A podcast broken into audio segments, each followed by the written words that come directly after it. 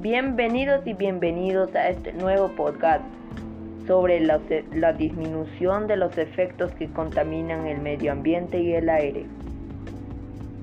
Y el compromiso de que todas y todos debemos asumir para reducir los terribles efectos de la contaminación en el ambiente y en los seres vivos. Comencemos. La contaminación ambiental es uno de los problemas que más aqueja a nuestra sociedad en los últimos tiempos, la acción irresponsable de muchos ciudadanas y ciudadanos han traído consecuencias graves al ambiente y han afectado en gran medida al bienestar de toda la población. Pero ¿cuáles son las fuentes de la contaminación? Existen fuentes naturales, móviles y fijas que contaminan el aire.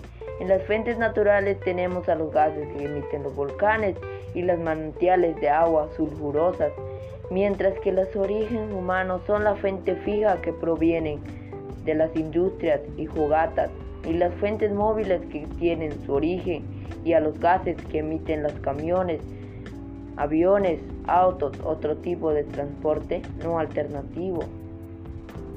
¿Y cuál es el efecto de la contaminación de los seres vivos y en el ambiente?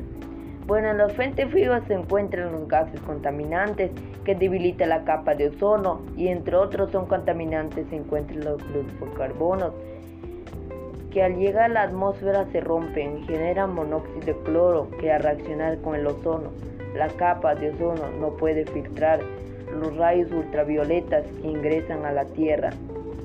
Tengamos en cuenta que los rayos ultravioletas son parte del medio ambiente y la vida en la Tierra.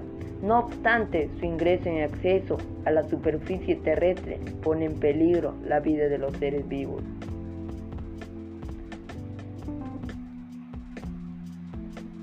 Entonces, nosotros podemos hacer ante esta grave situación, ante esta situación y la vulnerabilidad en que los seres vivos se encuentran debido a los altos índices de la contaminación, se deben tomar medidas para disminuir los altos niveles de contaminación y trabajar juntos para el desarrollo sostenible. Por ejemplo, en vez de hacer uso de un auto o un ómnibus, es preferible caminar o manejar bicicleta para trasladarse de un lugar a otro. Y haciendo esto se beneficiará a nuestra salud y se colaborará con el cuidado del medio ambiente. En la agricultura se debe promover el uso de plasticidas, pesticidas y el fertilizantes que sean amigables con el medio ambiente. Y así podemos ir enumerando más actividades ecológicas que cada uno de nosotros puede realizar desde el hogar, en el centro de estudios o de laboratorio. Para ir terminando, debemos resaltar que es importante proponer acciones que reduzcan los altos índices de contaminación y comprometernos con su cumplimiento en favor del ambiente y la salud de todos los seres vivos, de que todas las personas no contaminen el aire, no, no quemen las llantas, entre otros. ¿Y tú? ¿Qué actividad se está realizando en favor del medio ambiente? Respondemos en los comentarios, te estaremos ahí leyendo. Felicitarles por llegar hasta el final y recuerda que todas y todas comprometimos con el medio ambiente y nuestra salud.